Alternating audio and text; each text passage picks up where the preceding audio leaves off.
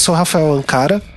E eu sou o Ricardo Cunha Lima. E esse é o Visualmente. No programa de hoje, a gente vai comentar um pouco sobre o fim da Kozak Naif e conversar sobre o mercado editorial brasileiro, como que vai ficar, as nossas considerações. E Ricardo, quem que veio para conversar com a gente sobre isso? A gente teve a Valéria Lamego, que é editora é, da Verso Brasil, e o Henrique Nardi, que é o cara que concebeu a tipocracia. É, o responsável, né, por essa, todo mundo gostar de tipografia. Não só ele, é, né, é, mas é, faz não, parte do movimento. mas ele é um grande. movimento importante. Isso. Então a gente conversou um pouo sobre a Kozak Naif, as matérias que a gente viu, como que a gente recebeu isso. É, quando eu falo a gente, é, tem até uma visão bem pessoal que nós, enquanto designers, como a gente foi impactado pela Kozak, tanto que merece um, um programa dedicado só a isso. E foi um bate-papo bem bacana. É, eu, a gente, inclusive, o Almir participou também, ele é produtor gráfico, quer dizer, produtor gráfico, ele é, foi dono de uma gráfica Sim, e, eu... e, é designer gráfico com conhecimento de produção gráfica enorme. E é, então a gente pôde, assim, discutir muito porque realmente a, o legado da Kozak Naive para o design é gigantesco. Exato. É, então, os recadinhos de sempre. É, primeiro, primeiro de tudo, na verdade, tem um recadinho novo. Agora a gente tem um site, é o, se você acessar lá o visualmente.com.br, vai ter todos os programas em um lugar só. É, o nosso feed continua sendo feed.visualmente.com.br, daí você pode receber isso pelo iTunes, etc. E daí a gente tem as redes sociais, o Facebook, se procurar lá visualmente podcast, vai achar a nossa página. E o nosso Twitter que é Vis mais Mente. Vis com S, mais mente, você também encontra lá. A gente está sempre falando de algumas dos programas. É, eu sugiro muito acompanhar nossa página no, no, Facebook, porque lá tem uns extras. Geralmente, de alguns programas, a gente publica algumas coisas, como o do 007, né, Ricardo? Você colocou algumas coisinhas lá. Exatamente, eu botei muito sobre a cenografia é, e no caso de Guerra nas Estrelas também, a gente botou um Isso, monte de coisa. Nem, já tinha, perdi conta. Do que é, tinha timeline, tinha fotos, os caras são fã, colocaram de tudo. Então acompanhe a gente e tudo isso, toda é, essa produção e etc. Agora o Felipe Aires está editando pra gente, é, que isso vai colocar a qualidade da edição lá em cima. É, então tudo isso só é possível graças ao Patreon do Anticast, que acaba, se você colabora com lá, você acaba colaborando com a gente aqui um pouquinho também. E você pode acessar lá e ajudar a gente a partir de um dólar por mês e ajudar a gente a produzir cada vez mais programas. É, só um aviso Nesse episódio em específico, é, tem um probleminha no microfone do Henrique Nardi, que o Nardi tinha hora que ele ficava muito empolgado e o microfone começava a bater. Foi meio, foi meio bizarro. Ele, é... ele, ele, ficava é, balançando o microfone. Toda vez que ele ficava animado, balançava o microfone. Ele fazia uma barulheira e que complicado e daí, de cortar. E daí tem alguns, é, algumas lugares ali que vai ser muito difícil da gente limpar esse som e, e editar. E ele fala umas coisas muito importantes, então não tem como cortar. Mas vale a pena passar ali um pouquinho. Então, é, fiquem com o programa.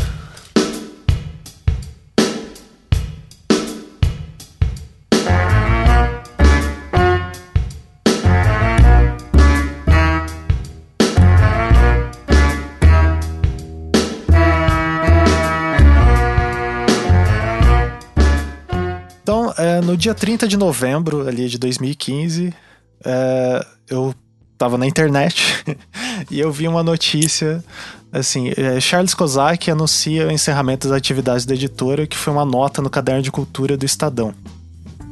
Isso gerou, sei lá, para quem é estudante de design e tal, só de ver isso, várias pessoas entraram em choque. Uma e por causa não, disso. Uma entrevista, uma entrevista com isso, o Charles.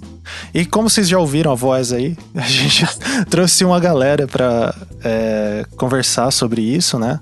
O Ricardo Cunha Lima, que tá aqui comigo, vai apresentar o pessoal. Quem que tá com a gente aqui, cara? Olha, hoje nós temos a Valéria Lamego.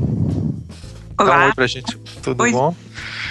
É, ela é editora da Verso Abril, doutora e pesquisadora em literatura brasileira. E também um antigo parceiro do Anticast, é, o Henrique Nardi. Olá, pessoal. Desculpa queimei a largada.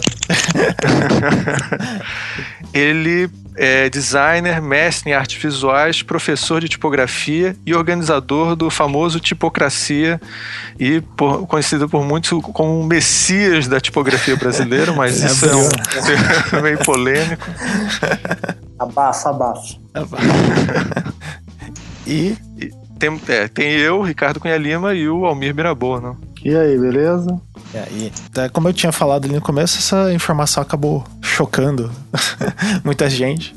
É, eu, como professor de tipografia, pô, eu uso os livros, dois livros principais que eu uso na minha disciplina são da Kozak Naif, daí eu fiquei meio assim, opa, o que, que vai acontecer agora?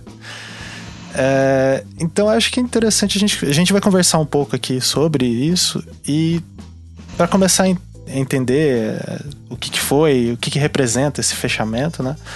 Acho que a gente falar um pouco da origem da Kozak Naif. Então, quem pode começar falando aí? Antes, é, deixa eu falar uma coisa sobre essa é, o aviso disso, né? Ou seja, pegou todo mundo de surpresa e na, nas redes sociais foi uma avalanche de perplexidade de todo mundo, né? Falando, caramba, não, não acredito. E seguido do reconhecimento também das pessoas falando, cara, como foi importante sim, sim. Né, essa, a existência da Kozak Naif pro, pro design brasileiro. É, a questão do sentimento de perda mesmo, né? É. Mas vem cá, pegou todo mundo de surpresa mesmo, Valério? Ou alguém já desconfiava disso? Olha, o fechamento, o fechamento da COSAC é, e, e, como foi anunciada pelo, anunciado pelo Charles foi realmente uma surpresa. Porque a, a coisa de quatro meses atrás, quatro meses, ele fez um grande, uma grande série de demissões, né? Então, importantes pessoas do, do corpo da COSAC, como a Heloísa Jan, que é uma das melhores editoras do Brasil, foram demitidos, né? E há um ano atrás, uma série de confusões também de demissões de editores e troca já tinha sido anunciada. Então já havia um já havia um rumor de que as coisas na COSAC não iam bem. Mas na última demissão ficou claro para todo mundo que ali estava estabelecido que a COSAC ia diminuir o número de lançamentos por mês, mas que as coisas seriam mantidas. Então foi realmente um, um choque para todo o mercado e a forma como foi feita, né? Foi anunciado pelo Estadão. Então, Sim. Foi inacreditável isso, foi tudo espetacular, como o Charles Kozak.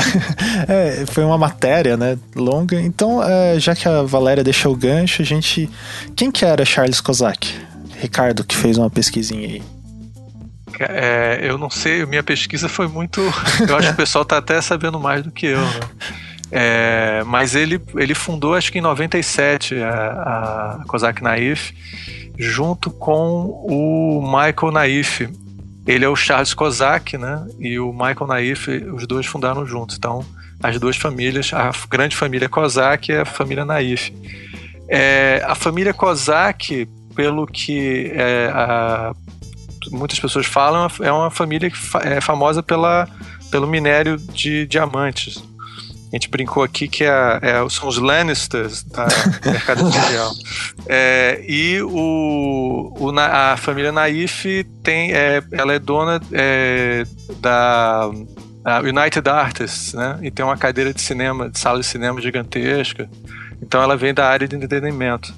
E então assim, sei lá, tem famílias que têm assim, cada cada familiar vale bilhões, assim. E então ele tinha uma família que tinha a união dos dois. Parece que com o tempo, na realidade, o, o Kozak, o, o Charles Kozak passou a ser a figura mais, mais importante da, da editora. É, e mas na realidade são é um pessoal que não tem problema para dinheiro, quer dizer, o investimento que eles podem fazer ali é praticamente, pelo menos do ponto de vista de nós pobres, pobres mortais, ilimitado, né? Sim. Então acho que esse é um pra gente começar e aí vocês. Ô Valério, a gente fala muita besteira. Se a gente falar alguma besteira, você corrige, por favor. Por favor, não, exatamente. corrige, não falar nenhuma besteira. Aqui a gente, vale. a gente mais fala besteira. Né? Eu fiz um programa com Guerra nas Estrelas com meu irmão, que é cineasta. Eu falava duas palavras e ele corrigia. Então... Pode corrigir, não tem problema não. Fica tranquilo. Assim, é, isso parece que para mim sempre foi uma mitologia, assim. Ah, pô, a Kozak Naif, ela sempre foi é, tinha aquelas promoções, né, de 70% de desconto, 50%. É, mas é mais recente, né? É, então, nos últimos anos. É que o que eu sempre lembro, assim, é. Quer dizer, é, recente, eu acho que desde 2009, né, tem essas promoções, se eu não me engano eu lembro de comprar livros. Mas enfim, é, uma coisa que eu acho engraçada é que daí contavam, né? Que tipo, ele tinha essa, esse histórico de uma família rica que tinha por trás ali, então não precisava ter lucro. E isso tem um pouco a ver com. É, não sei, como que funciona esse negócio da família, poder deles poderem ter investido muito dinheiro é, não se constituiu como uma, uma editora normal, né? Que a gente está acostumado a ver, que é uma empresa, assim. É, Valéria, se você puder falar um pouco sobre isso. Olha, eu, eu, eu acompanhei como vocês, né? Então uhum. eu, eu vi duas declarações dele. Uma que ele tinha investido 70 milhões, né? E gastou mais 70, ou seja, 140 milhões. 140 milhões dividido por 1.800 títulos dá cerca de. Olha só, editor faz cálculo. Peraí, vou ver aqui. 77 mil reais por edição. Se você pensa nisso, é um montante enorme, né, muito grande para cada edição de livro. Que hoje no mercado brasileiro você um título de design vende no máximo 2 mil exemplares no máximo, uhum. esgotando o tempo de vida de um livro que é de sete anos. Né? Então, você imagina, realmente ele investiu muito. Uhum. Né? Né? Mas, mas ao mesmo tempo, as publicações que a COSAC selecionava, no caso de design, ela escolhia a dedo. Então, eu, vou, eu lembro da, da, daquela que capitaneou, assim, que, que chamou a atenção da COSAC para o mundo do design, pelo menos da tipografia, que é o Elementos do Estilo Tipográfico. Esse livro, que é considerada a bíblia do design, capa vermelha aqui na edição, na edição brasileira, ele já está na quarta, quinta é, edição. Re, reimpressão, né, na verdade. Não, ele, ele já foi editado, é, ele foi editado em, em, inglês, tem outras atualizações da edição. Foi atualizado também a brasileira, mas ele já contou com reimpressões, ele foi, ele deve ter vendido Você sabe qual é a tiragem mil. de cada reimpressão? Eu acho que seguramente mais de 5 mil cópias. Mas tá isso no colofon? Ah, eu posso dar uma procurada. Eu não estou com os meus livros aqui, mas vou ver se eu acho. É, se for um livro que é bibliografia básica, de universidade e tal, é, é um, é, vende mais, né?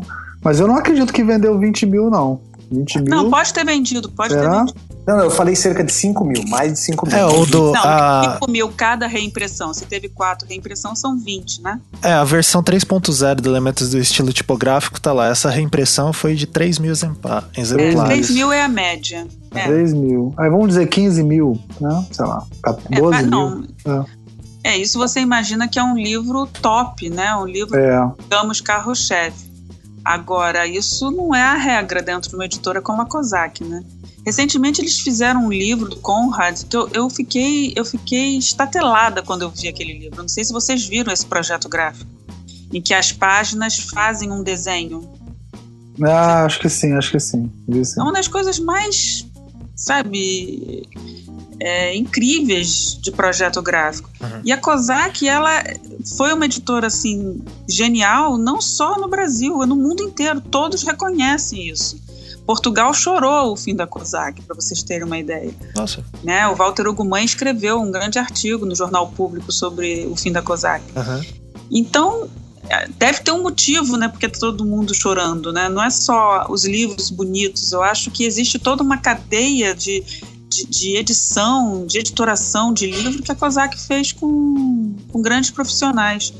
Né, e, e, selos incríveis, Prosa no Mundo, os próprios, né, eu estou puxando a sardinha aqui para a literatura, né, é, que, nossa, tornaram, garimpar lá, tipo assim, Luiz Vilela, que era um autor que estava desaparecido, eles garimparam, trouxeram de volta para o catálogo, né? Isso na década no 00. E por aí foi. Eles foram construindo não só um, um acervo de artes, de design, mas também de literatura. Literatura infanto-juvenil, que é, ele, é uma, um dos carros-chefes, se tornou um dos carros-chefes da editora, um, um livro que eu, eu, particularmente achava engraçado e bobo, que era o Capitão Cueca, pode uhum. ser? É. Então, acho que a COSAC é, um, é uma editora que tem várias editoras dentro, mas todas com esse compromisso, que era o compromisso do Charles Kozak, pelo que eu entendi, de fazer livros de excelência. Mas é uma coisa interessante que você falou, Valéria, que é o seguinte: é, nem sempre as editoras têm condição de chamarem os melhores profissionais. Por exemplo, você falou aí do mercado de livros é, infantis, o Daniel Bueno, que é um grande ilustrador paulista, é, ele, ele postou na internet como foi importante para ele poder montar a carreira dele como ilustrador infantil também, que ele é ilustrador também. Uhum. É, e lá dentro, quer dizer, e é um cara com, com nome e tal. E essa possibilidade de chamar os melhores designers e ter sempre os melhores trabalhando, né? Você é, mas que existiam também... vários designers, não os melhores. Acho que na, existem vários designers fantásticos que não trabalharam na COSAC. Eu acho que ali o que existia era uma, um grupo excelente de designers com uma, uma direção de arte muito boa. Mas eu. eu não, é, eu não estou dizendo que eles tinham os melhores designers, não é nesse sentido que eu, talvez eu tenha me expressado mal. Quer dizer que eles é, faziam questão de ter designers é, excelentes e também é, o, é, faz, promoviam um pouco esses designers. Assim, olha, nós temos esses ótimos designers com ótimos livros. Quer dizer, é, o design era uma coisa que era, era importante e eles é, chamavam atenção para isso. E que participavam é de todo o processo também, né? Uma coisa... Eu já traba eu trabalhei com outras editoras, excelentes editoras, mas isso não é necessariamente um padrão entre editoras. Não, não é um padrão. O, isso que uma... é uma coisa que eu me bato muito na minha pequena editora, né? Ter essa relação muito forte. Mas, por exemplo, é, mesmo no, das grandes editoras, por exemplo, do Rio de Janeiro. Catastrófico, né? É. Comentário. É, em 2011, eu convidei a Elaine Ramos para fazer uma palestra no Dia Tipo que eu organizei em Brasília. E essa palestra, inclusive, está no, tá no YouTube. É uma palestra onde ela versa sobre diferentes projetos gráficos da, da COSAC Naif, falando, e assim, mostrando muita é, inventividade e sensibilidade para as decisões né, tomadas nesses projetos. E, e nessa palestra ela fala que justamente o fato da, da Kozak Naif ter uma equipe interna de design é um diferencial em relação a outras editoras, como vocês confirmaram também. Ou seja, o fato de você trabalhar com essa equipe interna, isso por si só já dava um outro tempo de, de, de, maturação dos projetos e de você poder fazer experimentos com papéis. É, havia um envolvimento dessa equipe também com o, o, conselho editorial, então isso, de uma maneira ou de outra, acabava é, se refletindo na, na forma como os livros eram, eram editados. Mas assim, eu, pelo que eu conheço, essa, essa equipe sempre foi um pouco flutuante, né? Porque vários designs, inclusive contratados por mim, eles, eles tinham sido da COSAC. Então eu acho que isso foi. Eu acho que havia é, uma, uma, uma direção né, da Elaine na parte de design, mas os designers eles eram. Eles, eles tinham, tinham uma. Eles flutuavam, né? Olha, eu, eu lembro do, do Paulo Chagas, ele trabalhou lá como designer por pelo menos uns cinco anos, uns quatro anos pelo menos. É, tem também a Aline Vale, que foi produtora gráfica e ela fazia Isso é uma coisa muito importante, faz uma diferença enorme. É, mas tem um, um, produtor gráfico lá, o Batata também, que eu gostava muito. A, a Kozak tinha coisas interessantes, até o cara que manipulava a imagem, ele tinha uma. que é uma coisa também que. Enfim, que normalmente é terceirizada, né? O Instituto Moreira Salles faz também, né? Ter, ter essa equipe é, unida e ter um, um, um, produtor gráfico. Não, eu acho que hoje em dia, quantas empresas têm produtores gráficos? Gente, eu vejo livros que são livros de arte que não tem produtor tem, é. gráfico. Eu sim, vejo livro sim. que tem diferença é. de tom, eu fico assim, meu Deus. Nem a gente, tem, a, tem agência tem. de publicidade que não tem, imagina uma editora. Pois é, exatamente. Agora, e, e a importância do conselho editorial? Porque tinha um conselho editorial de design, né? Eu não sei. É, é, é, não, porque eu tava vendo, Valéria, que tem um conselho editorial aqui, né, no, na COSAC, ó, André Stolarski, Chico Homem é, de Mel, isso, João isso. de Souza Leite, Rafael Cardoso e Rodolfo Capeto. É, isso, isso já faz uns anos, né? Porque quando é. foi que o André morreu? Ele é, morreu em 2013. anos, né? 2013. dois anos, é. é.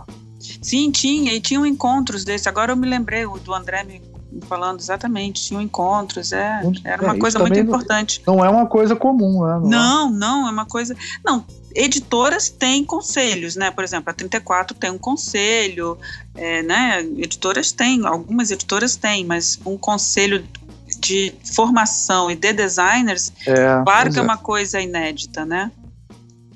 É inédito, né? Eu acho que a Blucher nunca teve um conselho, teve? Eu acho que não. Exato. Não que me lembre. Eu não sou, é, pois é. E, e esses eh, vocês vão saber. Tudo bem que a gente está especulando aqui, mas é, por exemplo, que nem quando vocês falaram da Elaine do Chico Homem de Mello, tem aquele livro, a, a linha do tempo do design ah, gráfico. Maravilhoso, maravilhoso. Que é ótimo, assim, e, e é engraçado porque são duas pessoas é, que estavam. O Chico tem outros livros, mas a Elaine, é, sempre o nome dela para mim sempre foi associado a, aos projetos gráficos e etc, que eu acho muito bacana.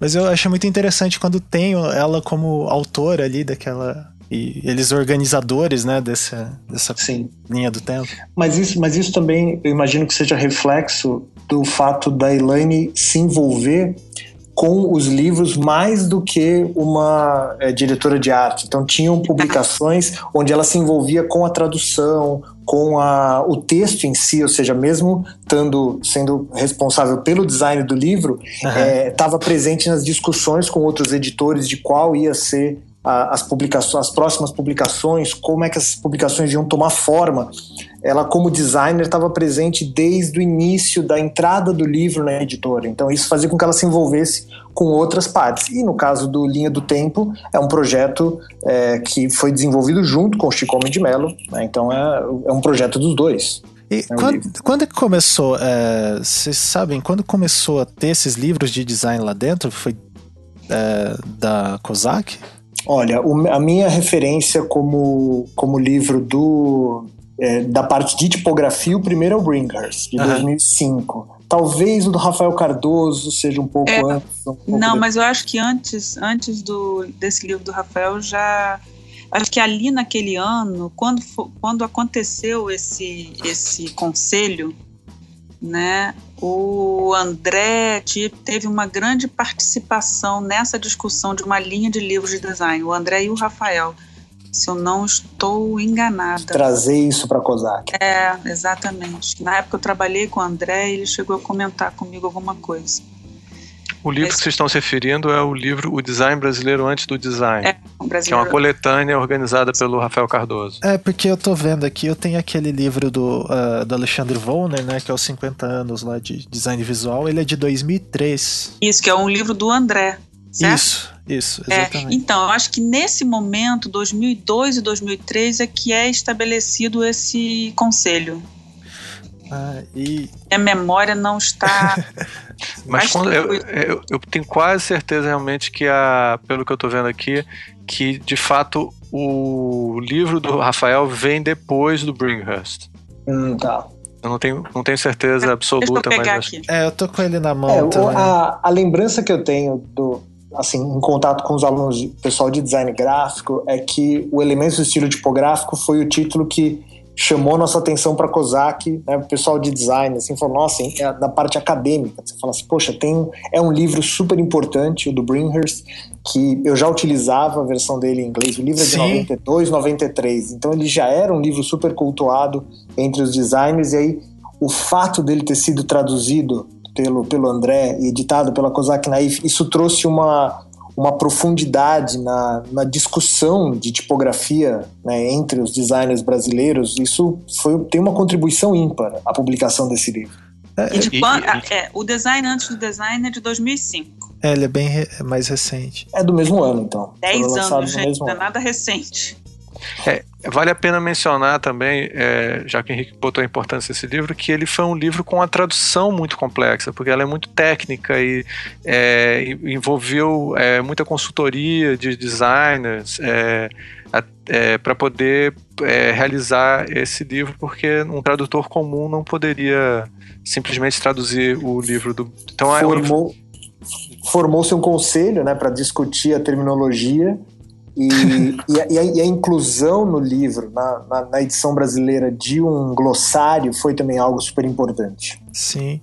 E o prefácio do André, na época que lá no Anticast, quando a gente fez um, é, um programa em homenagem ao André, né? A gente comenta que o, o prefácio é muito interessante. O, a parte que ele fala sobre a, a tradução, na verdade, não é o prefácio, né? É a apresentação que ele faz. O, é, exatamente, o André Tolarski foi o responsável pela tradução. É interessante pelo menos já entrando nessa questão do design, né, é, da Kozak Naif, deles traduzirem esses clássicos, né, eu acho que tem muito, uh, tá ligado com a figura do André, o momento que ele estava ligado lá, né, tem elementos do estilo tipográfico e outro livro que eu lembro que o Ivan ele comentava muito desse livro, que era aquele a história do design gráfico do Mags. Que a, a, gente fala que é a Bíblia, né, da história do design, que é um livrão grande assim. Acho que ele foi traduzido em 2010 ou recente. É, e fazia e não ele é de 2009, se não me engano. Sim, e o que eu acho interessante é esse acesso que eles deram, né, a essas traduções. Nossa, inclusive descobri que o meu tá mofando. Mas. É, eu acho que, de certa maneira, é assim: o André foi muito importante nessa, nessa, nessa linha editorial da COSAC. Né? E em seguida ele teria sido substituído, na minha opinião, pela Elaine. Uhum. Mas o André, nos, nos anos 2003, 2002, foi quando ele estava naquela. Estava entre Rio e São Paulo, né? entre MAN, Tecnopop, de São Paulo, ele foi muito importante. Agora, uma outra questão muito importante dos livros da COSAC, que a COSAC não começou com livro de design. Sim. Né? Ela começou com livro de arte. E aí tem uma virada importante, que é quando eles começam a publicar literatura. Que foi um momento muito. É, que foi um segundo momento da COSAC, que ninguém esperava. Porque ela vinha com esses livros né, de arte, livros de design. Aí, de repente, entra o Augusto Massi, que é da USP, e faz uma série de livros de, de literatura. E depois eles fizeram aquelas traduções lindas, numa outra coleção magnífica chamada Prosa, Prosa do Mundo. E traduziram grandes autores, assim, que ainda não tinham é, e, talvez não fossem chegar no Brasil, como Natália Ginsburg, Quer dizer, além do design, tinha um corpo de, de, de, pessoas que passaram pela COSAC na área de literatura fortíssimo. O Paulo Werneck, por exemplo, que hoje está na Flip, era da COSAC. O Samuel Titan Júnior também era da COSAC. Augusto Massi, idem. Então, são pessoas que hoje estão em, em, outros lugares, ou na Flip, ou no Moreira Salles, ou na USP, que passaram todos pela COSAC, né, e deixaram esse, esse, esse legado, né, que é um que é o, é o portfólio da COSAC, né? Então acho que essa discussão de design trouxe para essa para esse outros lugares do livro, né, essa qualidade que a gente não via. E aí as editoras tiveram que correr atrás, né? Hoje, por exemplo, você vê uma Globo Livros, né, com um selo lindo chamado Biblioteca Azul, que está assim, que de certa maneira eu acho que vai ocupar um espaço bem importante da COSAC, que a COSAC deixou, né? E não só fazer as outras editoras correrem atrás, mas a própria influência que os livros da COSAC tiveram nos, nos leitores, né? Ou seja, você claro. tem hoje um público com uma expectativa maior em relação à qualidade dos livros. Pois é, deixa eu falar uma coisa sobre isso também. É, também atende a uma demanda que, que por exemplo, é, Hoje em dia você pode ler muita coisa em tablets ou em, em Exatamente. e tal. Então você você gerar livros com mais qualidade, quer dizer, você é, é quase uma obrigação, né? Porque vira o objeto, o artefato que, de desejo, né? Que você Exatamente. quer ter aquele objeto.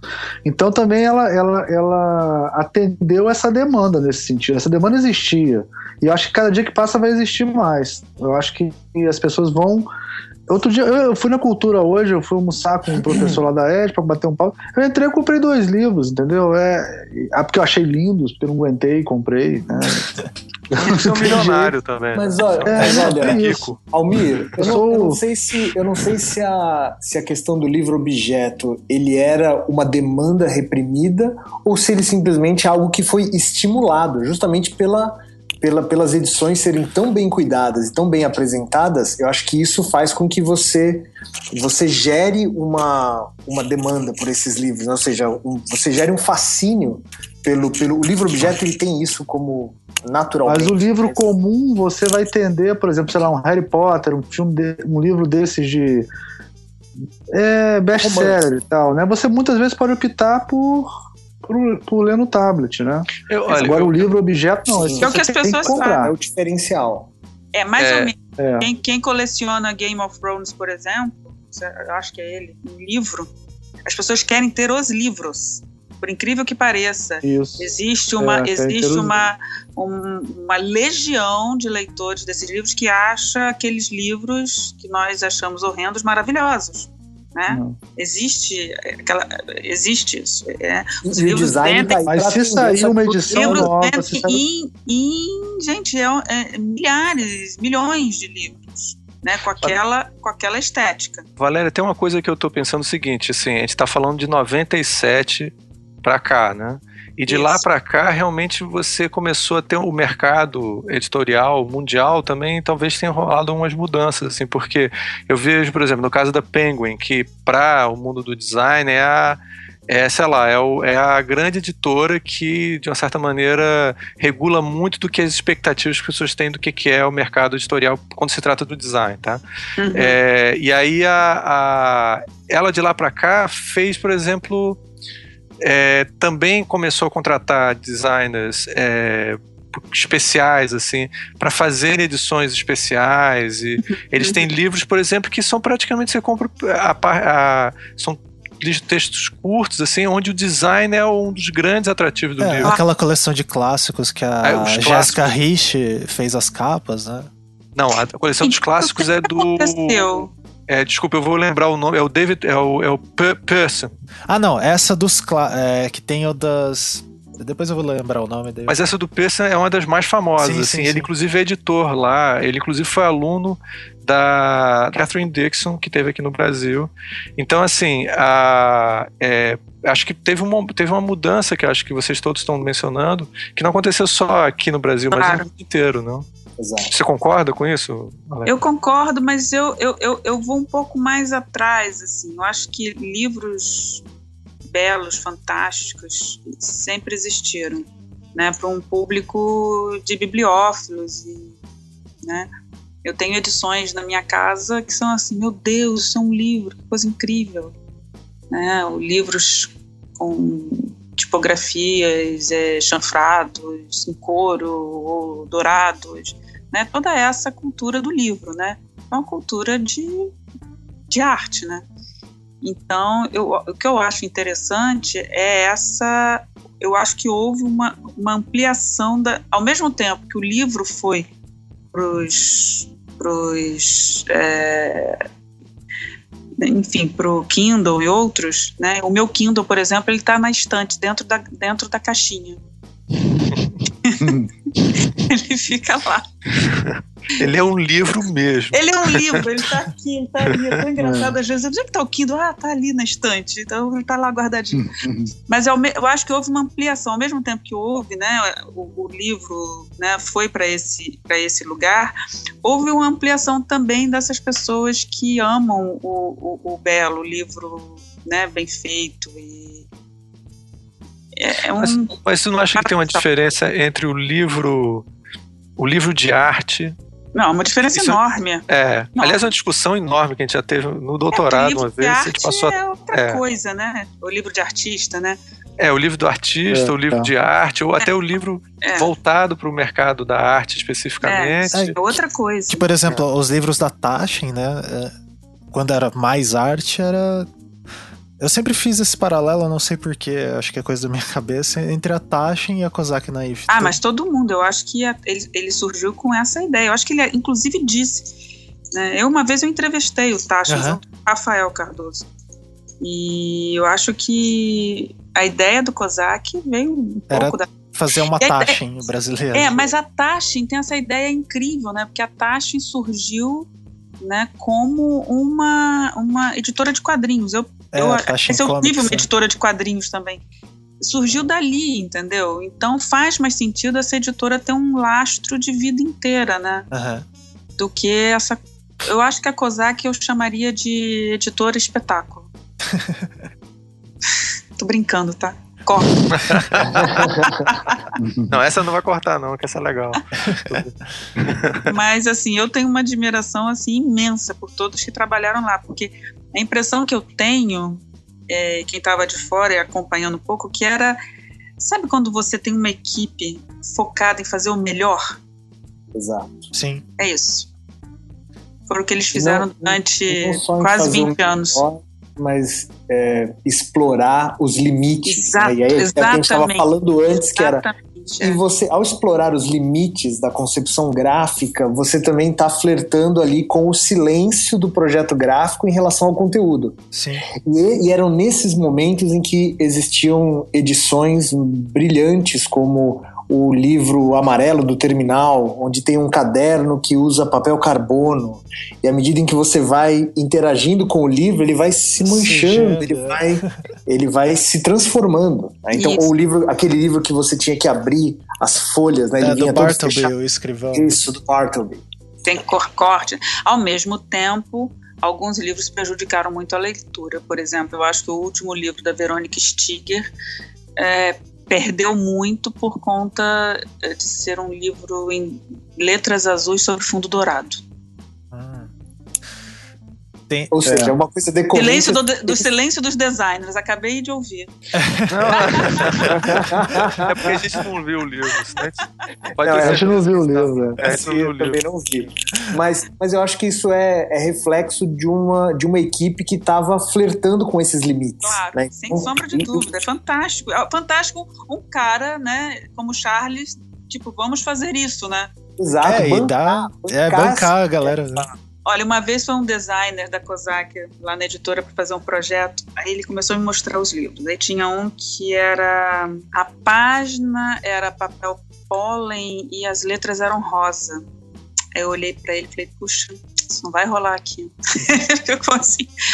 Ai, foi uma luta para eu conseguir passar isso. Falei, pois é, mas na Kozak você conseguiu, né? Eu falei, consegui. E realmente, é um livro que era um livro que tinha 560 páginas e era, era ilegível.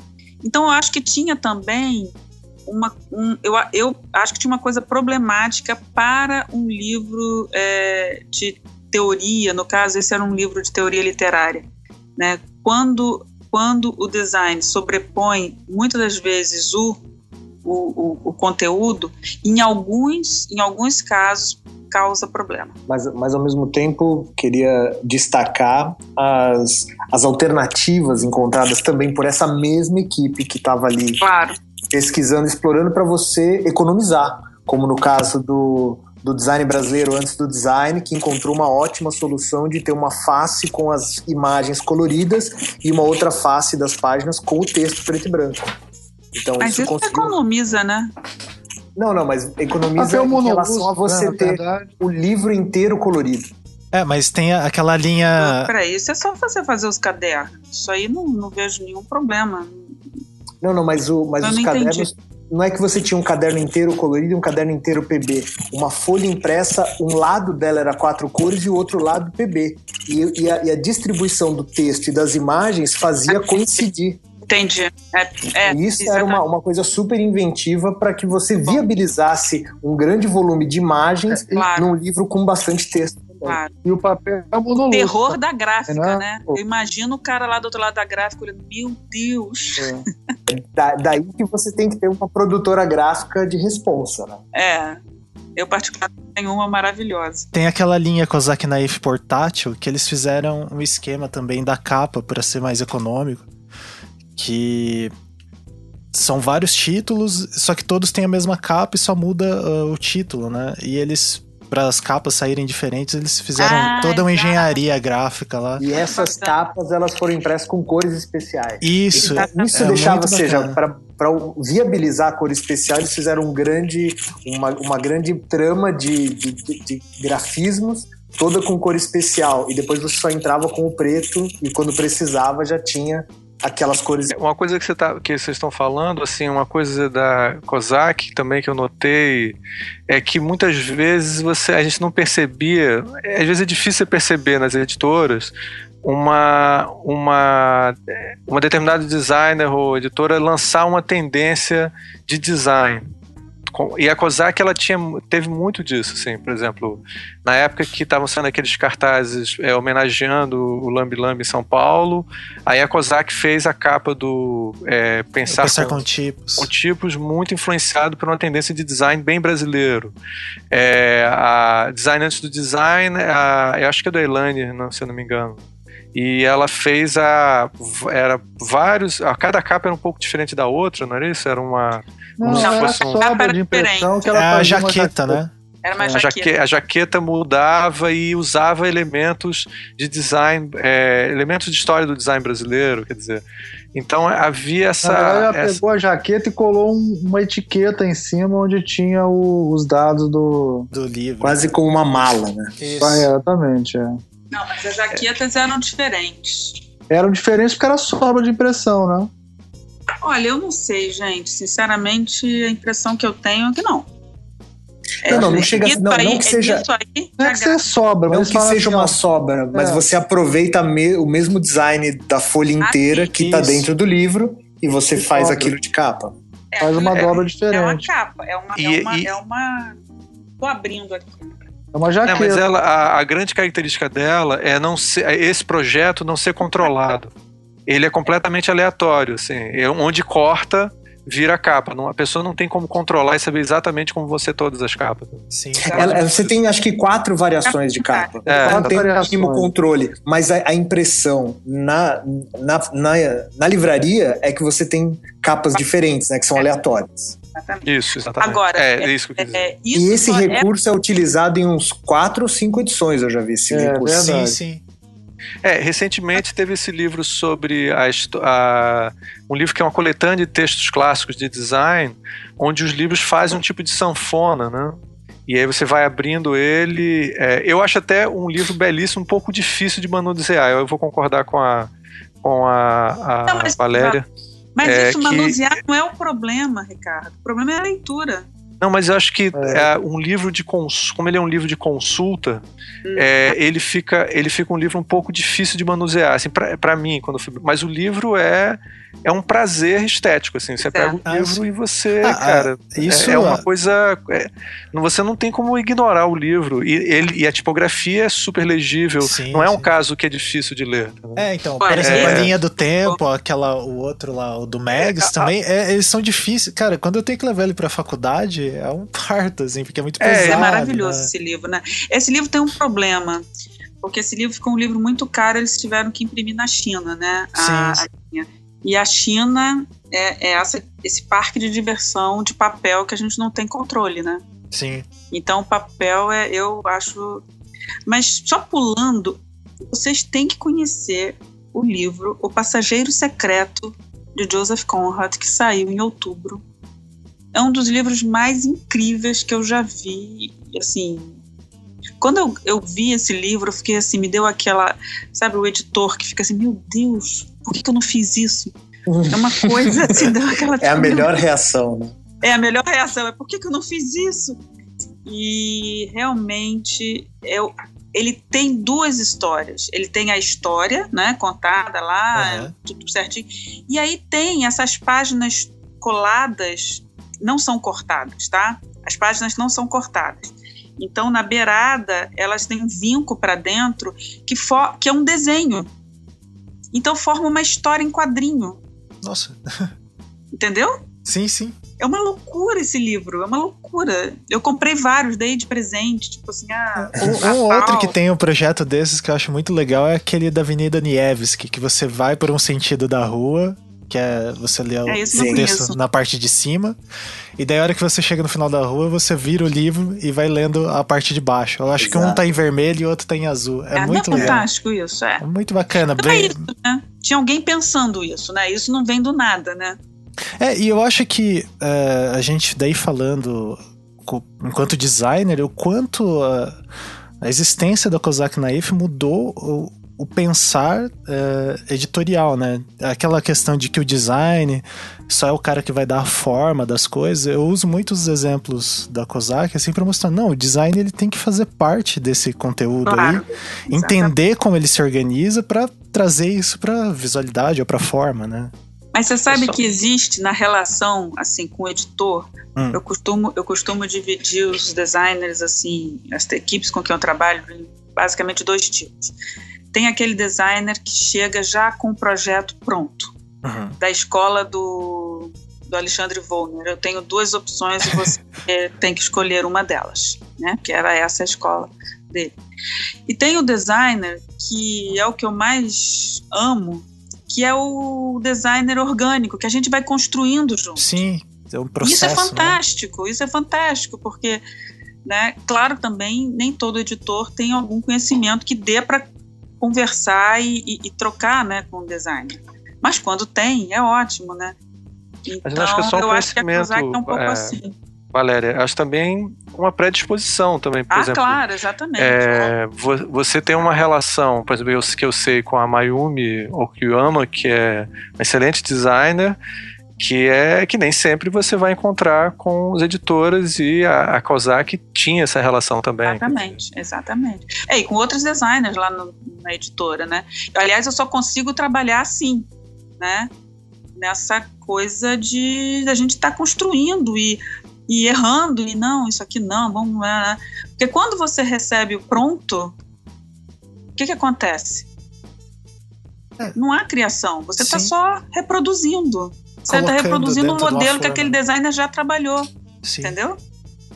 É, e, e aí... Aliás, deixa, deixa eu aproveitar essa, essa deixa, uhum. essa brecha, para parabenizar Valério Ricardo pela reedição do Gráfico Amador e para Mayumi pela, pelo destaque no, no Jabuti. Olha, foi. O, o livro foi é bom, é fantástico. Né? Eu adorei, a notícia foi excelente. Nós e, também gostamos.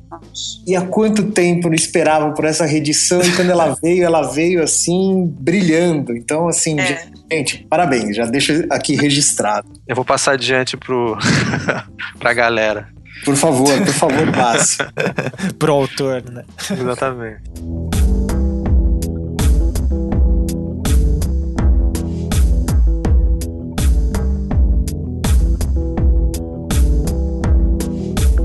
É, mas eu acho que essa relação do, do, do editor com a. Com...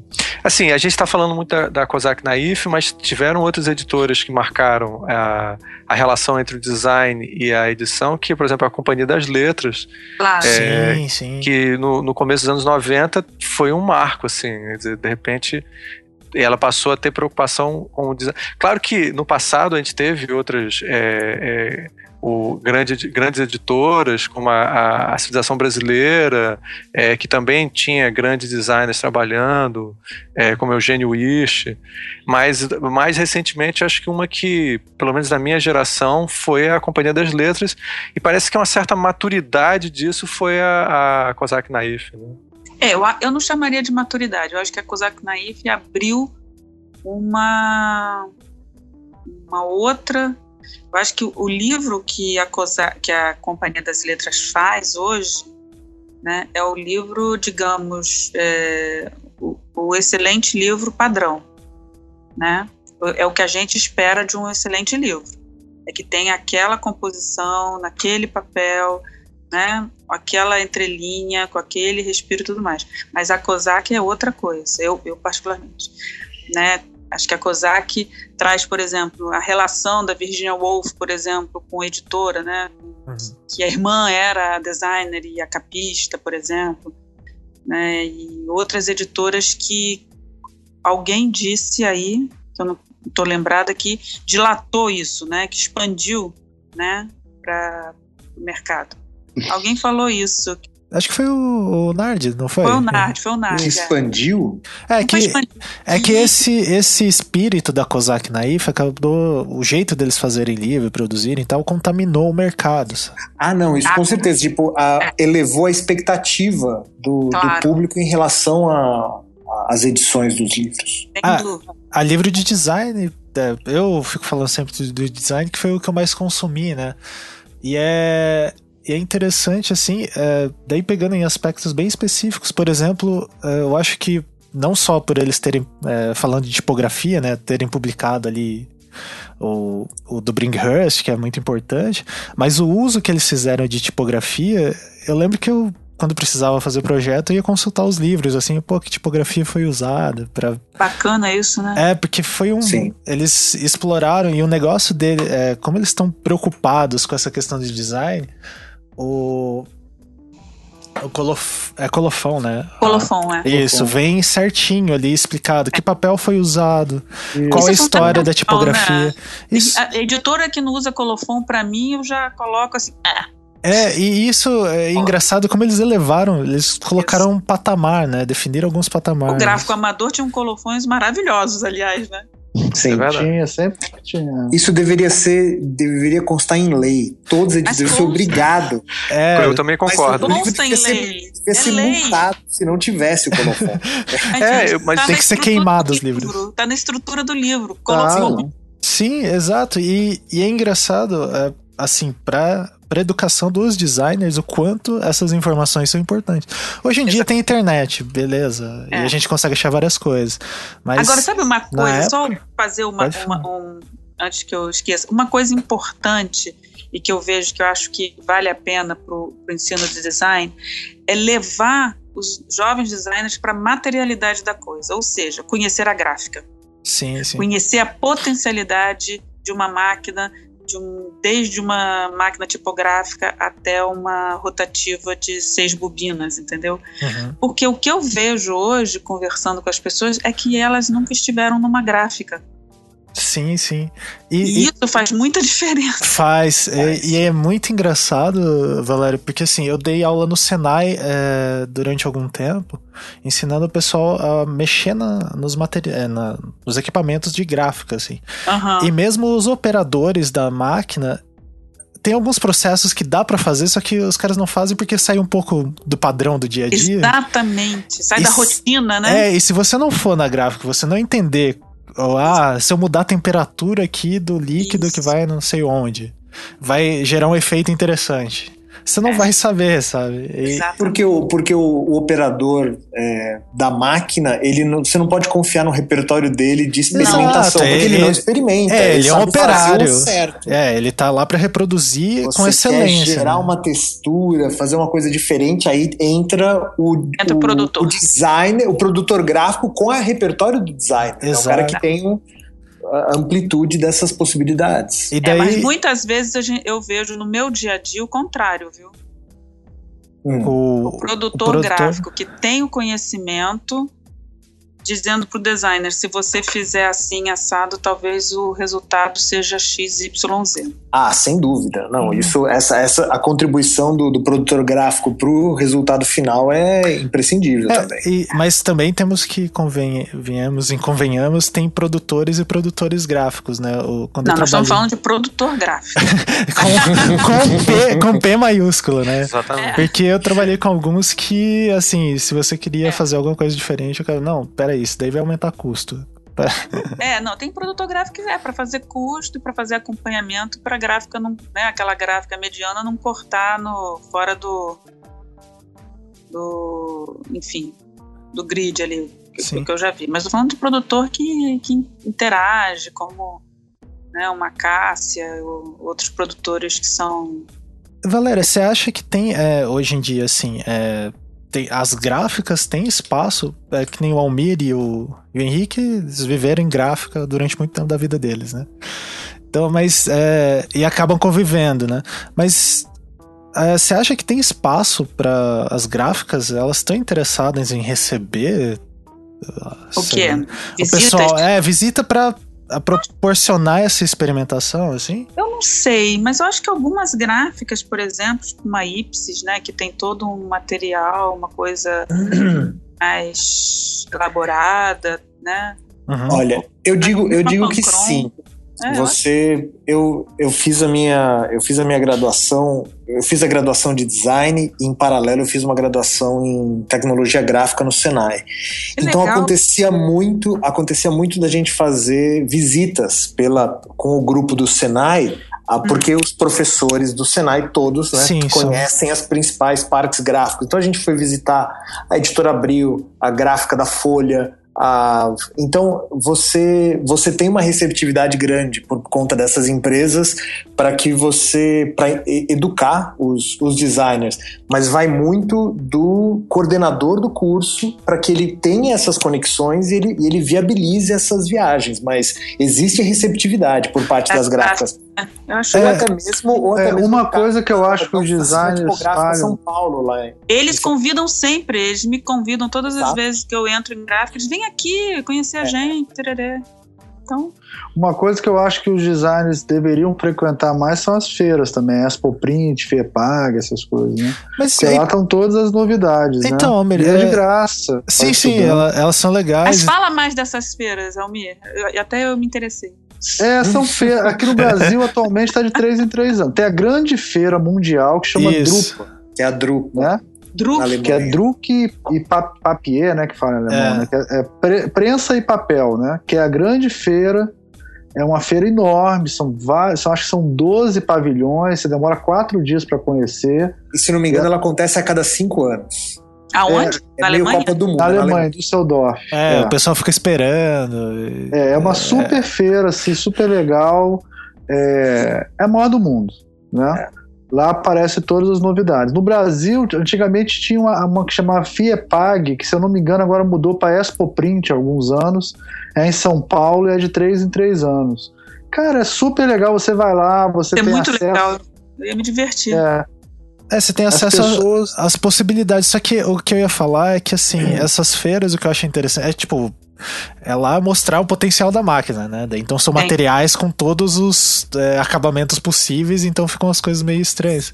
O que eu sentia falta é, dos materiais que eu via era de tipo bom uso. Que era isso que a Kozak Não, Naif fazia. Espera aí, Rafael. O importante das feiras são as, ten as tendências. Então, por exemplo, é, a última que eu fui, a tendência era sustentabilidade. Então, uhum tintas entendeu? É, naturais, sim, revelador sim. de chapa, chapa que revela sozinha sem química. Então, é, é, você, o mais importante são as grandes tendências que estão guiando a indústria gráfica, né? Uhum. Então, é uma feira tecnológica, né? Sim, Gente, eu... O, o, eu vou dar só um exemplo aqui. Eu até dei para os alunos lá na ERG hoje, que eu dei, um, eu ajudei um, eu dei uma aula junto com a professora lá, Bárbara, né? É, o Aloysio Magalhães, ele trabalhou no gráfico amador, então ele entendeu relevografia, tipografia, né? Uhum. Trabalhou com isso no gráfico amador. Depois ele foi para a França, trabalhou com gravura, que é encavografia né, voltou para o Brasil. Depois ele foi para os Estados Unidos, trabalhou na Falcon Press com offset, que é planografia. O cara viajou por todas as três grandes áreas da indústria gráfica. Sim. É por uhum. isso que ele é o Luiz Magalhães, cara, entendeu? aliás, a, é a, que nós vamos lançar o Aniki Bobó na versão a Luiz Magalhães. Ah, como é que é? Isso! De novo, fala de novo que. Nós vamos lançar o Aniki Bobó. Que incrível. O livro do, do Aloysio Magalhães com o João Cabral, que até hoje é, se encontra, digamos, inédito, né? Porque é um livro que não tem ISBN. Ou seja, é um livro que não tem ISBN, é verdade. É um livro que não tem ISBN. E agora nós vamos fazer em duas versões. Vamos fazer numa versão em, em impressão, como o Aloysio fez, vamos tentar até reproduzir o clichê de barbante, que é um Olha, vai ser um. Legal. Olha só, tá todo mundo querendo de barbante, ver que a gente uau. vai fazer. É. E a gente vai fazer uma, uma edição em offset. Ah, que legal, velho. É. Que legal. Aí começa a nossa por exemplo, eu, eu tenho problemas já, desde então. tipo, o papel. Eu fiz a canção se revirar lá na França. Eu, onde temos que encontrar esse papel? Não existe esse papel. Né? Então, está sendo, tá sendo uma aula para mim a edição desse livro. Uau, ah, que legal, muito bom. Muito bom. E, é Pochuar, né? Acho que é Pochuar e clichê de barbante, não é isso? É Pochuar, não, é, é tipografia, Pochuar. Tipografia, Pochuar. Eu é. vou fazer na minha versão o meu Pochuar. Mais chique. que legal. legal. E Valéria, assim, a, a a Kozak nesse tempo eles não uh, chegou, eles não tinham um volume grande o suficiente para alterar, um, uh, modificar a indústria gráfica em torno não. da produção desses livros, né? Não, eles estavam fazendo tudo na China. Um dos problemas agora nos últimos tempos da Kozak foi justamente essa crise, né? Porque a gente está numa crise, o dólar subiu, Sim. a China é dificílimo, a gente não consegue tirar os livros né, da, da, da alfândega, aqueles problemas todos. E isso também é muito difícil para a gente do mercado, né? Uhum. A gráfica, né? A gráfica é uma coisa absurda. Eles são os maiores. A gráfica e a livraria são os, do, os donos do livro, na verdade. Eles ficam com as maiores fatias, né? As maiores... É, a distribuição também, né, Valéria? Distribuição, livraria não. e gráfico. Não? Não, não, mas se a distribuição não. for pelos correios, a venda ah, online, agora é pelos você elimina a livraria. Não, não. É, é, o grande problema é a livraria, porque a livraria já tem moído a porcentagem da livraria. A livraria tá, é seu sócio, né? A livraria é o meu sócio mesmo. Seu Nem é sócio. é meu sócio, ele, é ele, ele é o dono do livro. Ele é o seu dono. se um né? livro, se um livro custa. Seu a chefe. livraria fica com 50%. É. Nossa. Menos Nunca a Saraiva que está quebrando, né? Mesmo cobrando 60%, a Saraiva fechou as portas. É, né? Tá fechando. Né? Deixa eu te perguntar uma coisa, é, já que a gente é criança nova nessa coisa de, de editora, é, te, é, duas dúvidas, né? Primeiro, o que, que a Kozak Naive vai fazer com um monte de livro que tem lá? Nem e eles sabem. E a segunda coisa, aí você pode responder em, em seguida, é, é, E, sei lá, o Pensar com Tipos, né? Que deve ser o livro mais vendido. É, não, será que o Elementos é mais vendido? Acho não sei, que acho que é pau a pau. É, os dois. É, sei lá. Eles devem fazer um leilão. Eles tá certo mas aí outra editora um vai comprar, mas Exato. e o direito não, de não. publicação? Outra editora vai comprar deles? Como é que Exato. funciona? Eu não sei, eu, eu, porque são coisas distintas, né? Um é um livro feito pela Kozak Naif. Não acredito que o Charles venda a editora dele que tem o nome dele. Eu acho que isso está fora de questão. É, outra coisa são os contratos.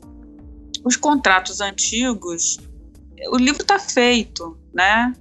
Ele, o contrato reza todas as, as cláusulas. Se a editora fechar, o livro poderá ser refeito por quem ele quiser. O contrato volta para o dono do, do direito autoral.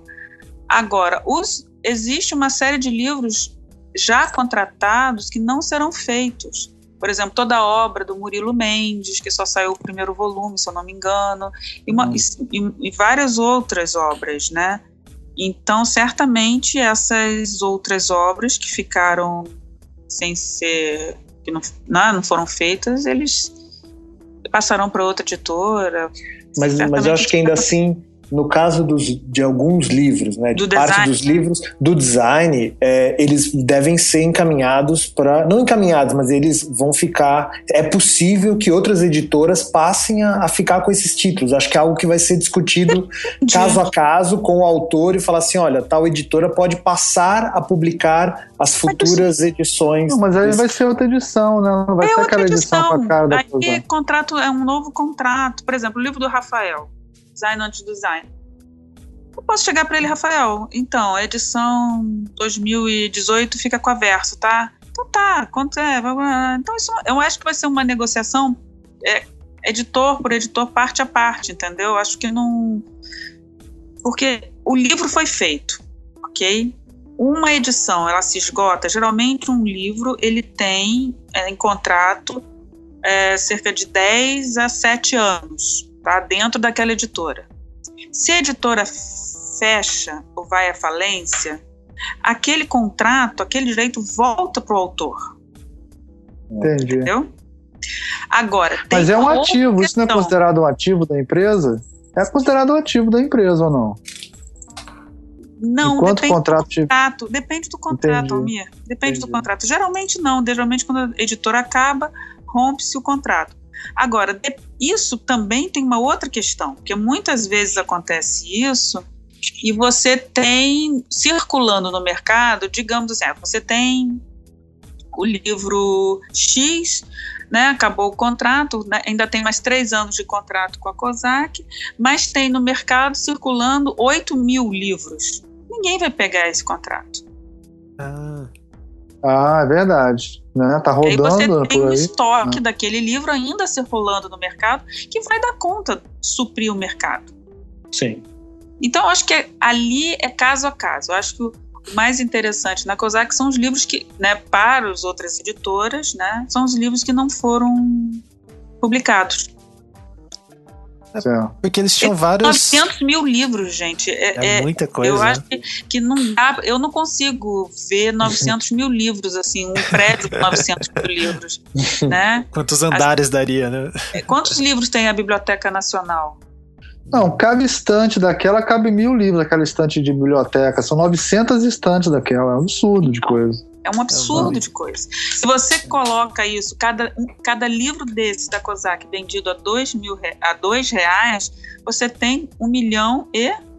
800. Né? Pois é. Então, ainda temos, teremos COSAC durante muito tempo.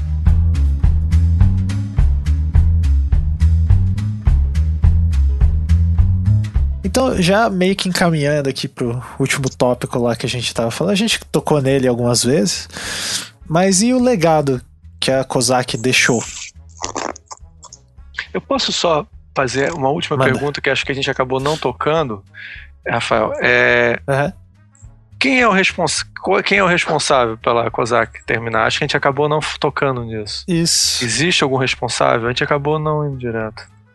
Acho que a, a responsabilidade é do é o próprio Charles, né? ou seja, é a, é a decisão que ele, que ele tomou. Você diz assim, o que, que influenciou isso? É, o que, que levou realmente a, a, a cair? Teve uma, uma entrevista recente da Elaine Ramos que ela, ela discutiu um pouco isso, não? É, foi Olha, eu tenho- eu mercado, tenho- foi gestão. Deixa eu, foi, deixa né? eu falar então uma a citação aqui da Elaine Ramos, aspas. Ela, ela disse o seguinte: a editora não fechou porque era uma equação inviável. Não é verdade que não dá para fazer livro bom no Brasil, mas a COSAC foi muito mal administrada. O Charles não pensava no lucro e tinha até um certo charme nisso. O fim da editora tem mais a ver, acho, com o projeto pessoal dele de vida. Fecha aspas.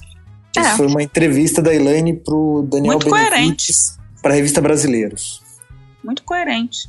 Acho que é então, isso. assim, eu, eu, eu percebi da parte do Charles, desde a da entrevista que foi dada pro Estadão até a, a entrevista em vídeo para Globo, é, que era uma coisa que não era esperada, uma, uma preocupação dele em falar assim: olha, não é por conta do governo, não é por conta da crise, influenciou, mas não é o motivo é, direto do fechamento, mas sim uma série de fatores que fizeram com que o, o projeto inicial da COSAC Naif começasse a, a mudar de rumo de uma maneira em que não estava mais não- estava agradando ele. Falou, Uhum. poxa, eu não, eu não quero mais Cansei, cansei. né? Ou seja, essa, essa coisa de você equilibrar livros muito bem elaborados e que não tinham um grande público com edições de textos clássicos populares para você você tem que fazer um, um balanço financeiro né equilibrar e esse Mas, equilíbrio estava começando a, a, a não ficar tão interessante para ele Me diz qual é o livro popular que a Kozak Naif publicou nos últimos tempos. Eu estou aqui com o acervo, estou aqui com a editora aberta aqui. É, eu acho que não Não, acho, que quando, acho que quando a gente fala livros populares, eu estou falando dos, das- dos textos que estão em domínio público e que ela reeditou, que ela deu uma roupagem, ela deixou eles. é, Flaubert, deixa eu lembrar. aqui. Bambi. É, Bambi realmente foi demais, né? É, Não, mas eu acho isso é interessante você tá, vocês estão falando porque tem o, a, quando a Kozak Naif pega o livro, o, a- o livro pode ser, até ser popular, mas quando cai na mão deles, eles a É, edição então transforma, transforma, é, transforma né? num livro que, que não, não dá pra ser comparado exatamente com a edição popular. Ela pode pegar. Alice no Ah. País das Maravilhas de Luiz Zerbini. O que foi aquele livro? É um livro- Verdade. Olha que Alice já surgiu como um livro incrível, né? Com as, as ilustrações, aquelas do. que eu, vou, eu esqueci agora o nome do autor. O John Daniel. Exatamente. Mesma coisa, né? Você reeditar o Peter Pan. Agora, eles conseguiram fazer uma Alice inacreditável, né? Então. Mas eu, eu, eu, me pergunto se essa opção por fazer uma, uma edição. Refazer. É, por refazer o Alice, se isso tá dentro do que o, o, o Charles imaginou de início, ou se isso já não é um subterfúgio para falar: olha, a gente vai buscar uma, uma visibilidade, uma atenção de mercado com essas edições, e sendo que ele estava mais interessado nos autores é, originais, né? Ou não. Você tem um ponto aí importante. Então, até, até que ponto edições como da, da Alice no País das Maravilhas, repaginada, melhor apresentada, isso fazia parte da intenção do Charles com a Kozak, ou se já era uma alternativa frente a, ao equilíbrio das contas? Eu não Só sei quais, né? eram os livros, quais eram os livros mais vendidos na Kozak. Talvez, a impressão que eu tenho é que o livro que mais vendeu foi Capitão Cueca. É possível. Não, não, não, sério. Eu, é. É, eu, acho que tem um pouco isso. Eu não sei, tá? Mas eu, eu, eu ouvi em algum momento isso. Mas.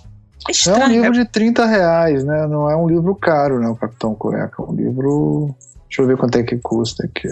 É, mas você falou mas, por também, exemplo, Valéria, Mob. Mob Dick, de, Mob Dick da, da Kozak é um livro é, lindo. fantástico. Ou Henry James, com todo aqueles, aquela enorme demonstração de papéis. Não sei se vocês têm essa essa essa essa coleção do Henry James que eles fizeram.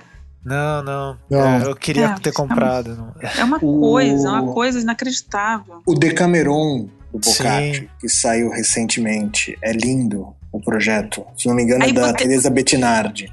Aí você vê uma editora tentando fazer isso, e aí como é importante essa lição da COSAC. Né? Recentemente saiu uma versão do Pequeno Príncipe, repaginada, eu não sei por quem. E tem erros enormes. Né? É justamente, foi uma tentativa de fazer esse livro Kozak Naif. mas, é, mas é porque não é, é, é, é muito difícil você transpor essa.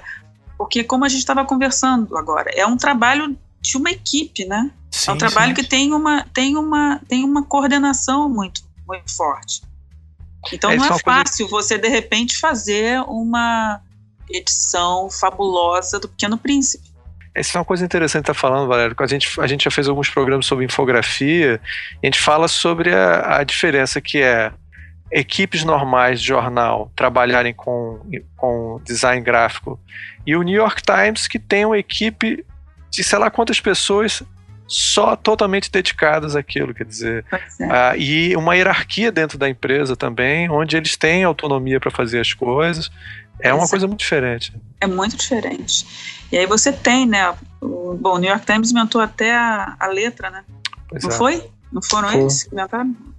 O tipo? Eles aumentaram, eu acho que sim, mas, mas uma coisa que marcou muito eles é a, a, a quantidade de pessoas que trabalham e agora, quando eles produzem infográficos lá, a, os infográficos são escritos pelos próprios designers também. Então eles ah, não. É. Pois eles é. têm, é, é, eles então passaram a, a, ter uma equipe de designers jornalistas, assim, então é uma autonomia isso. diferente. Pois é, é então é, é é uma é, a, a Kozak Naif estava tá, caminhando para uma coisa onde você estava falando, a participação da Elaine, quer dizer, fica uma coisa que não é esse modelo clássico, né? É um modelo não. diferente. Né? É totalmente diferente. Valéria, você acha que pode chegar a surgir outras uh, editoras ou algumas que já existentes começar a, a ocupar esse nicho ou hum, você acha que é difícil? Eu acho que eu acho que algumas editoras já estão fazendo aos poucos, né? Por exemplo, como eu falei no início do programa, a Biblioteca Azul, por exemplo, que fez livros belíssimos. É, mas tem uma hora que esbarra com algumas questões, por exemplo. Ok, você faz um livro com design super bacana, né? Ou, ou com toda essa e aí tem muita relação do editor, né? Eu sei que na, na, na editora Globo tem uma, na Biblioteca Azul tem editores pensando o design, né? Pela formação deles, mas aí chega no, na hora na hora crucial, orçamento. Uhum. Nós temos que fazer orçamento na gráfica.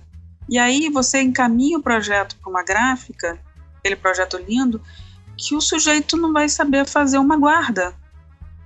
Sim. Ou não vai fazer uma uhum. capa é, flexível.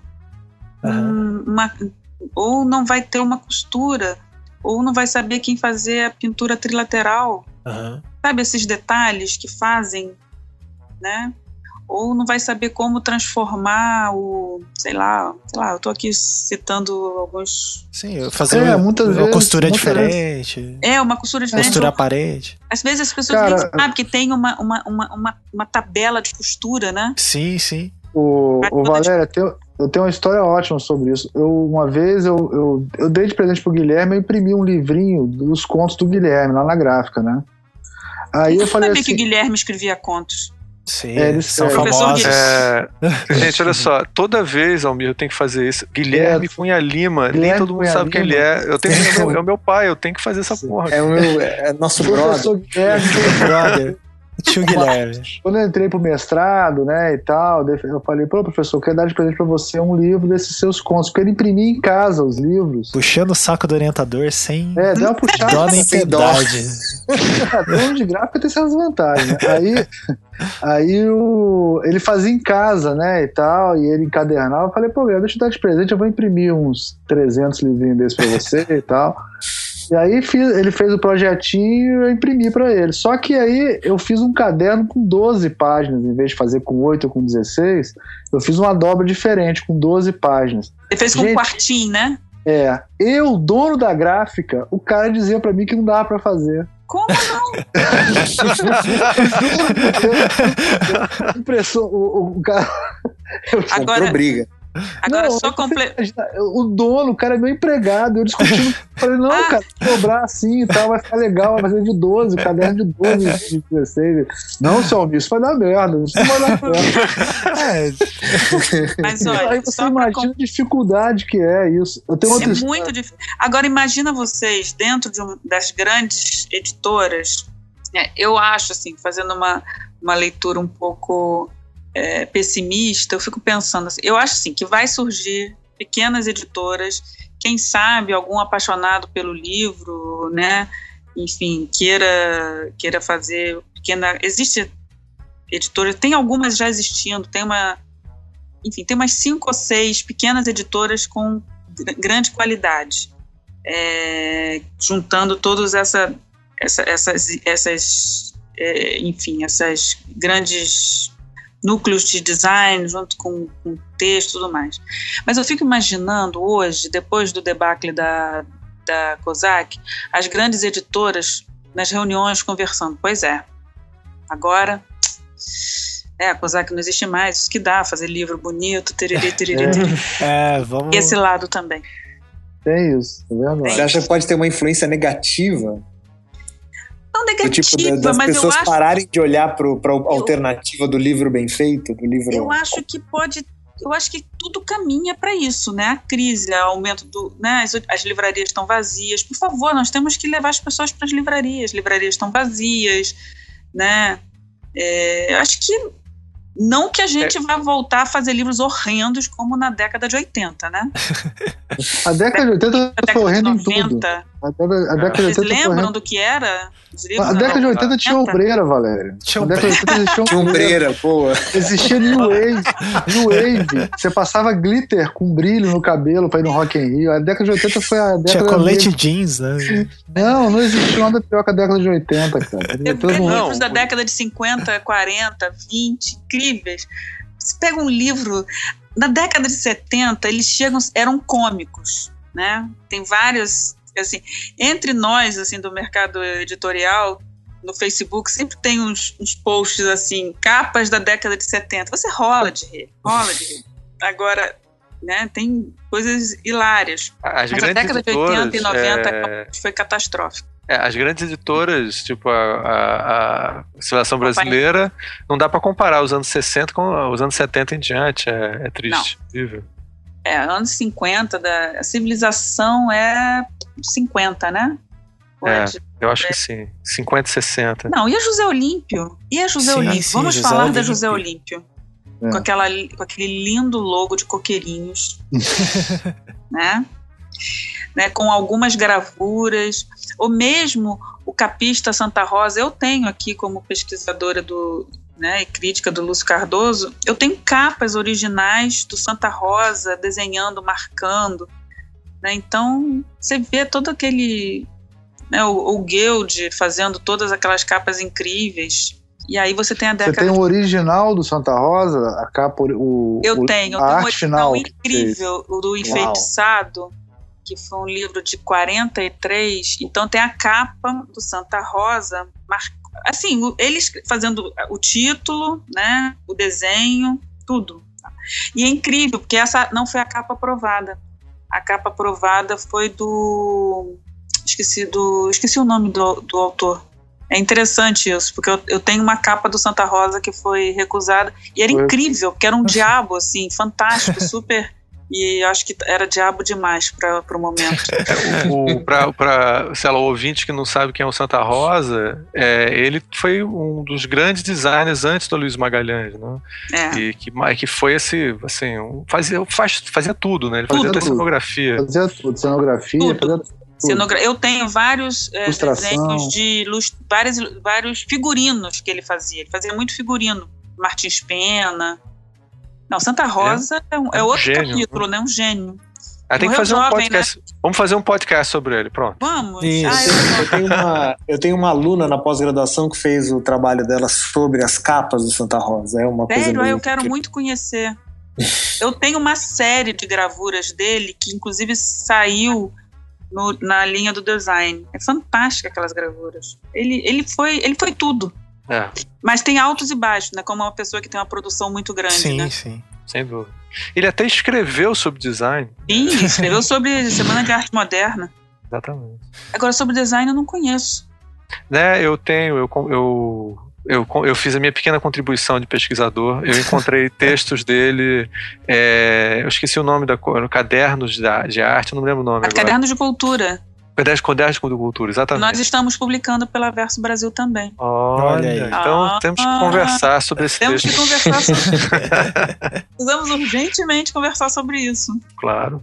Tá, e o que, que, vocês acham que a Kozak Naif deixou de legado? A gente já falou de alguma forma a gente perguntou. Ó, pra mim, deixou de legado uns 20 quilos de livro aqui em casa, acho que mais. deixou, aqui em casa deixou três prateleiras. Três, um monte de livro que tem aqui em casa. Uma coisa que minha mulher me enche o saco, inclusive. Compra tudo isso em PDF, Kindle, é, sei lá. Também. Pra que esse livro, essa história do design gráfico desse tamanho, que você não comprou o PDF desse Acho que deixou excelência. Assim, acho que muda o mercado de é, editorial. Acho que a gente agora, quando fizer um, um, um, um, editor, quando fizer um livro feio, tem que pensar duas vezes. E até o pessoal que trabalhava lá, né? Agora ele vai, eles vão estar tá dispersos aí no mercado, eles vão acabar Mas é uma tristeza, né? né? Saber que essa equipe tá sim, toda sim. Ter, sabe? É uma tristeza, porque editor é, é isso, tem, é equipe, né? Por mais que a equipe brigue, porque toda equipe editorial sempre né, tem conflitos, nossa, é uma tristeza. Mas é melhor morrer do que é, definhar, né? Pelo Concordo. menos. Enquanto né, não definhou. Assim. Ah, sim. Podia ser pior. Pra ele estar tá defi claro. definhando, definhando, definhando. Né?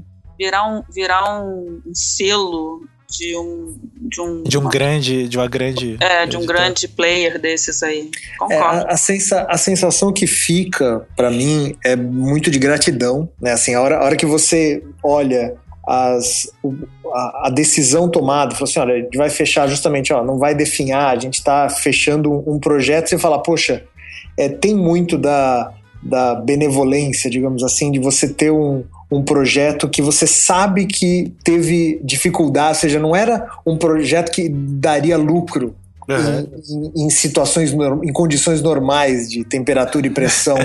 então você fala, poxa, que bom que eu pude conviver é, 15, quase 20 anos com livros sendo editados com essa qualidade e saber que ele influenciou a minha percepção e a percepção de tantos designers justamente para para a importância da, da qualidade do projeto gráfico. Isso, eu acho que a gente vai ver a, as contribuições disso para as décadas, pelo menos até a próxima década, assim, isso se fortalecer entre as edições futuras.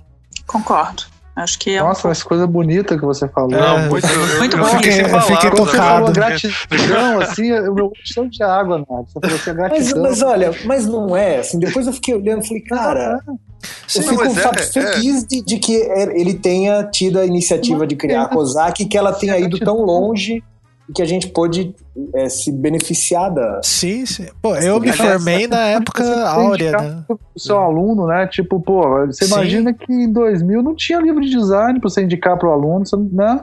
Há, é. há 15 anos atrás não tinha. Hoje em dia você tem, ó, tem esses bons livros aqui, né? Exatamente. Um bom... Ó, deixa eu, assim, sobre, só fazer um parênteses, assim, justiça seja feita às outras editoras, assim, não, não claro. em relação ao, ao design, é, que quando, se a gente olhava 20 anos atrás, você tinha um semiárido, assim, você tinha muito pouco título para brasileiro, né, livros brasileiros de relacionados a design. E aí a 2AB com o André Vilas Boas e que hoje está na, tá na mão do Vitor Barreto, ela surge em 97 e ela começa a apostar nos autores brasileiros e, e estimula muito a publicação de livros sobre design e junto com ela a Rosaria, a Ateliê Editorial. Então essas editoras, elas de 97, 98 até 2002, 2003, 2004, tem muita publicação de design deles que ajudaram a, a forrar as bibliografias dos cursos de design. E a, a Kozak Naik, a Blucher, o livro da a Blucher, ela, a Blucher já tem mais de 60 anos, Exato. mas a, a relação dela com o design já também é do que eu acho que é essa segunda fase. A Kozak Naif está em 2005 com o Brinhurst é, e o Rafael Cardoso, você tem a Gustavo Guilha, Bookman, já 2007, 2008. A Blucher, o primeiro título dela de tipografia, se não me engano, é 2010. Então, ela é uma editora super tradicional Sim. e importante. Hoje, se a gente olha para as editoras que estão envolvidas com design, a Blucher é a principal, ao meu ver. Ela, ela, nos últimos cinco anos, ela ampliou muito o, o, o acervo, né, o repertório dela de publicações de design. Se a gente olhar para quem está fazendo títulos de design, hoje a Blucher é a, é a mais é importante. É, tem até Martins Fontes, que em alguns momentos tem alguns é títulos, né? Sobre design, mas Inclusive, é, é, os textos clássicos saíram por eles, né? Que é o, aquela série Looking Closer lá, que eu sempre sonhei que ela saísse inteira aqui. É, ah, e só, e só pra, só, um. Só pra, só pra concluir essa parte das editoras, tem a nova safra aí. A gente tem a, a Serifa Fina, que está sendo iniciada pelo Sim, Bug, Bug, lá no Nordeste. Tem a Estereográfica, do Rafael Ditt, em Brasília, que recentemente lançou dois livros super importantes para a área de tipografia, que é o Como Criar Tipos e ah, mais é. recentemente. O Contrapunção, né? Contrapunção, Contrapunção do é. Fred Myers, que é fantástico ter esse livro em português. É. Tem uma coisa meio simbólica da morte, né, Rafael? Assim, a coisa da. Uma coisa que morre, ela, ela tem um marco, tem uma coisa importante sim, simbólica, sim. né? Eu acho que tem isso também. A gente vai sempre. Ela vai sempre ter. As outras têm muita importância, mas ela vai ter também um valor simbólico. Não sei se vocês concordam. Isso, e a gente vai poder ficar falando, né? Não, é que no meu tempo tinha a Kozak Naif, olha, olha esse livro não aqui. Não tem mais igual, nem nada igual a é. Não, e fora alguns livros que vão se tornar raridades, né? Pois é, verdade, isso deve ter levado um desespero, assim, eu fiz parte desses desesperados. Eu vi a matéria lá, enquanto ainda estava meio em baque, eu vi que eu tinha recebido meu décimo terceiro, e ao mesmo tempo entrei no site e daí eu vi quais livros eu não tenho que eu queria, assim. Mas olha, essa, essa informação da Valéria, que são 900 mil livros, conforta um pouco, mas é. eu acho que é sempre bom ficar antenado. Ao, sim, mas ao... não são os 900 mil livros que nós queremos, né? Sim, sim. É. Ah. É, Por exemplo, isso. eu queria aquele da, uh, da Bea ah, nunca lembro yeah. como Felfight. Ah, Isso. É. Que não tem relacionamento, não vai ser reimpresso, né? Então. Nunca. Esse, esse virou uma raridade. Esse é uma raridade, esse eu também não tem. Então, yeah. olha, deixa eu fazer uma, uma observação. Acho que o programa vai estar no ar durante. Agora, do dia 10 ao dia 12, vai ter a tradicional Feira do Livro para quem está em São Paulo, na USP. A com feira as editoras isso. É, com os livros a 50%, acho que a, o, o stand da Kozak Naif, que é sempre abarrotado, vai estar impossível. Mas Vocês vão estar no tapa lá. Então, é, pessoal, acho que a gente assim, esse assunto ele é meio inesgotável porque tem muitas é, facetas que a gente poderia adotar. Isso daqui é mais. É, eu, pelo menos, encaro da minha parte, é mais uma homenagem, assim, como o Henrique deu seu depoimento aí, que a gente ficou emocionado. emocionado. Né? Gratidão. E a gente teve até um momento que a gente. De gratidão. Né? É, a gente cortou porque a gente tava chorando. ele falava. Vocês vão cortar? Vocês cortaram, não acredito. Aqueles 15 minutos de choro copioso. Eu soluço, comecei a soluçar é. Mas é, é, gratidão mesmo. De, e por ter por, é, vivido e tido contato com essas obras e a gente gosta dessas coisas velhas, antiquadas, chamadas livros.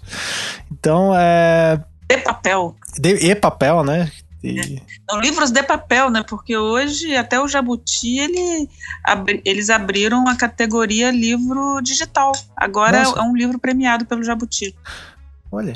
Então, ah, legal. Eu, Mas eu, eu acho que muito que o designer tem os designers têm muito que trabalhar ainda os livros digitais, viu? Sim, Porque sim. Sim, sim, sim. Não é para ser um PDF, nem uma coisa. Né? Exatamente. Né? A gente tá numa mimésia ainda, né? Mas não é livro, né? Vamos combinar? É, podia é. ter outro nome, né? É, tá na hora de criar um nome pro, art, né? pro artefato. É, eu acho né? que é outra coisa. Livro é de papel. Sim. Mas olha, mas se, se uma coisa foi boa pro, com, com, essa história do surgimento do tablet, é que a gente ali em 2009, 2010 teve aquele boom do, do tablet e o pessoal ficava assim: ah, é o fim do livro, da revista, do jornal. Hoje a gente já tá naquilo que assentou e falou: cara, o livro Não, tem o seu lugar. O livro tem o seu lugar, o jornal perdeu o seu é, lugar. É, o jornal tá morrendo. O jornal tá...